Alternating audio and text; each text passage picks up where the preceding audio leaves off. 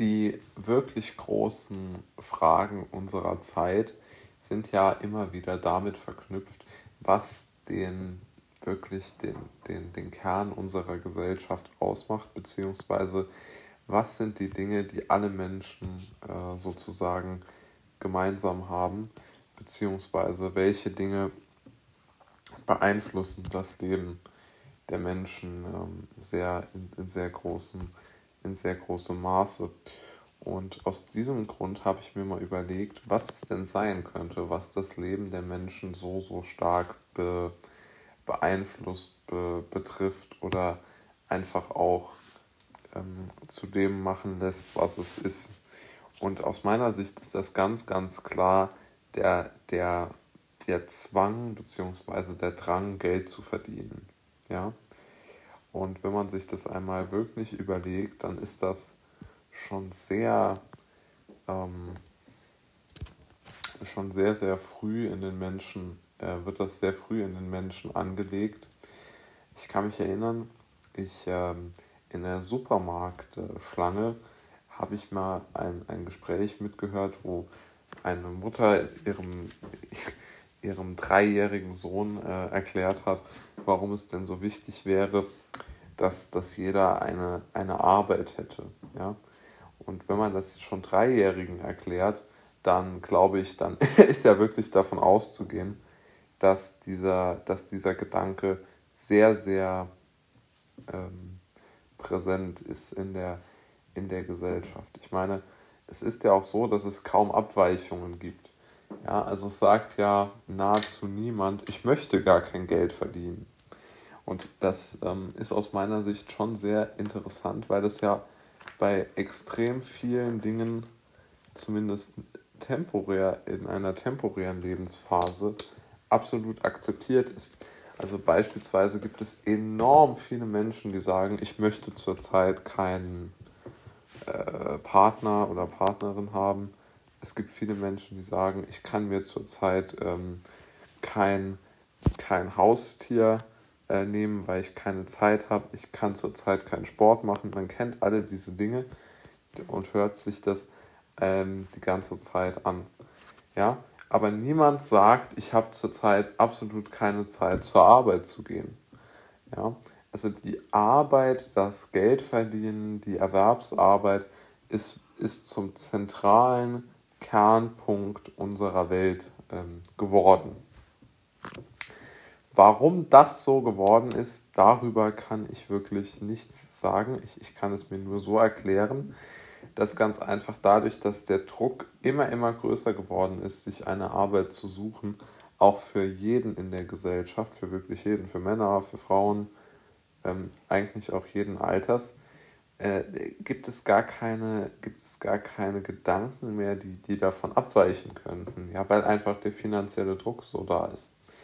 Also man hat gar nicht die Möglichkeit, mal einen Schritt zurückzugehen und zu denken, wie kann ich jetzt hier eine, eine, gewisse, eine gewisse Richtung für mich selbst entwickeln. Nein, sondern es wird sofort gesagt, nein, du musst arbeiten, sonst hast du kein Geld, sonst kannst du die Miete nicht bezahlen, etc., etc., etc.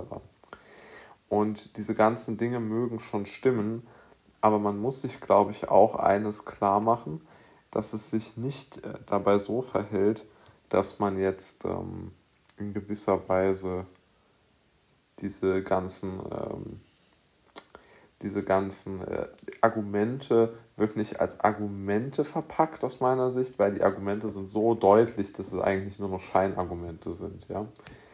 Sondern es hat viel, viel mehr mit, dem, mit der Verteidigung eines Glaubens, äh, eines, eines, eines Glaubenssatzes zu tun. Ja, also man glaubt daran, dass es extrem wichtig ist, zur Arbeit ähm, zu gehen, weil man es selbst die ganze Zeit macht und deshalb redet man auch anderen Leuten ein, es gäbe keinen anderen Weg, weil man sonst ja mit der, mit der kognitiven Dissonanz umgehen müsste, dass man selbst vielleicht sein Leben lang oder zumindest sehr lange Zeit etwas völlig Unsinniges getan hat.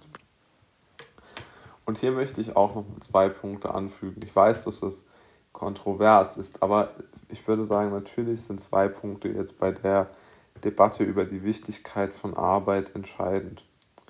aus meiner Sicht liegt es absolut in der Natur der Sache des Menschen, in der Natur des Menschen, eine Sache zu schaffen oder etwas zu erschaffen. Egal, ob das jetzt ein Tisch, ein Buch oder ein, ähm, ein Pullover ist, ja. Aber es ist auf jeden Fall in der Natur des Menschen angelegt. Es ist aber aus meiner Sicht nicht in der Natur des Menschen angelegt, acht Stunden am Tag seiner Zeit zu verkaufen für immer, um dafür dann eine finanzielle Gegenleistung zu bekommen. Das glaube ich einfach nicht, dass das in der Natur des Menschen angelegt ist. ist. Und der, der zweite Punkt, den ich, den ich noch, den ich noch als, als Kritikpunkt mit einwerfen würde, ich glaube, es hat auch etwas mit mit, mit, mit, mit Faulheit im Denken zu tun. Ja? Also es ist natürlich unheimlich einfach immer zu sagen, etwas ist alternativlos, du musst das machen, sonst wird alles ganz, ganz schlimm. Das ist äh, deine Luft zum Atmen, sonst kannst du nicht existieren. Und diese ganzen Gedanken sind sicherlich logisch nicht ganz inkonsistent aber trotz allem sind sie auch auf eine gewisse Art und Weise nicht, ähm, nicht wirklich gut. Denn aus meiner Sicht muss man auch immer in die Gegenrichtung denken. Man muss immer denken, wieso könnte das denn doch falsch sein? Ja? Also einfach zu sagen, ich akzeptiere das, wie mir das so gesagt wird, und ich lebe dann mein Leben in diesem doch engen Rahmen, kann man machen, machen wohl auch die meisten, aber ich würde schon annehmen, dass es nicht so unbedingt eine so unumstößliche Wahrheit ist. Denn letztendlich sind, ist keine Wahrheit unumstößlich. Ja, man muss es einfach nur ändern. Also die, die Veränderung, ähm, die Veränderung ist natürlich auf der Seite, ich meine jetzt nicht, dass sich das System ändert oder sowas. Also da bin ich sehr pessimistisch eigentlich, was das angeht. Aber ich glaube, dass man als Einzelperson schon immer durch kreative Gedankengänge entgegengesetzt der, der, der, der als richtig äh, erkannten Denkrichtung, wenn man, also, äh, oder richtig, äh, als richtig äh, offiziell anerkannten Denkrichtung in einem Bereich, wenn man dort sich en, entschließt, gegen, ähm, gegen die, diese, diese, diesen Strom zu denken, dann äh, kann, glaube ich, Großes entstehen. Ich glaube zum Beispiel, dass es auch gar kein so, so völlig abwegiger, abwegiger Gedanke ist. Also wenn man zum Beispiel Patchwork-Familien nimmt. Also so etwas wäre vor 200 Jahren, so im katholischen Bayern, ja, wäre das eine absolute, ein, absolute, ein absolutes Unding gewesen, ja, eine absolute ja, wie soll man sagen, eine absolute, ich würde schon fast sagen, mit so einem ganz äh, altmodischen Wort, das hätte man als unanständig äh, bezeichnet, so eine Patchwork-Familie. Und heute würde es vermutlich in Bayern als unanständig bezeichnet, wenn man sagt, die, die Arbeit ist mir nicht wichtig, ich möchte mir dafür keine Zeit nehmen. Aber dieser Gedanke ist eigentlich vielleicht gar nicht so so falsch in, in, in, in, in die Zukunft gerichtet, als dass er, dass er genau dann so normal, als genauso normal angesehen wird wie vielleicht äh, die, die Patchwork-Familie. Also äh, zum, zum Schluss würde ich doch sagen, wie gesagt, ich möchte so, dass, dass auf jeden Fall die, ähm, die, diese ganzen seltsamen Glaubenssätze ein wenig eingedampft werden und dass man sich vor allen Dingen klar macht, und ich glaube, dass das wirklich wenigen so zumindest klar ausformuliert klar ist, dass es wichtig ist, dass man etwas erschaffen kann, aber nicht, dass man das sozusagen in so einen, in so einen Jobverhältnis presst, für das man entlohnt werden kann.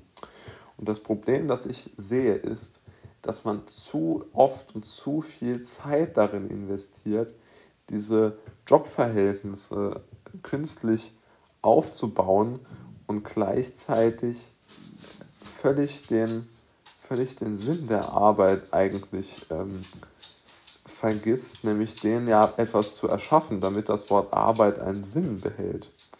Also eine ganz groteske Situation, die aber vor allen Dingen, glaube ich, durch die, durch die Veränderung dieser Glaubenssätze gelöst werden kann. Also durch ein beständiges Hinterfragen des Status quo könnte vielleicht dieses Dogma gebrochen werden, dass die Arbeit als solche, also dass, die, dass, das, dass das Zeitverbringen im Büro immer noch oder in der Fabrik immer noch als so konstitutiv angesehen wird in der Gesellschaft, das hoffe ich wirklich, dass das, ähm, dass das zurückgedrängt wird, wie zum Beispiel solche klassischen Familienbilder, die ja heute auch im Grunde genommen obsolet sind.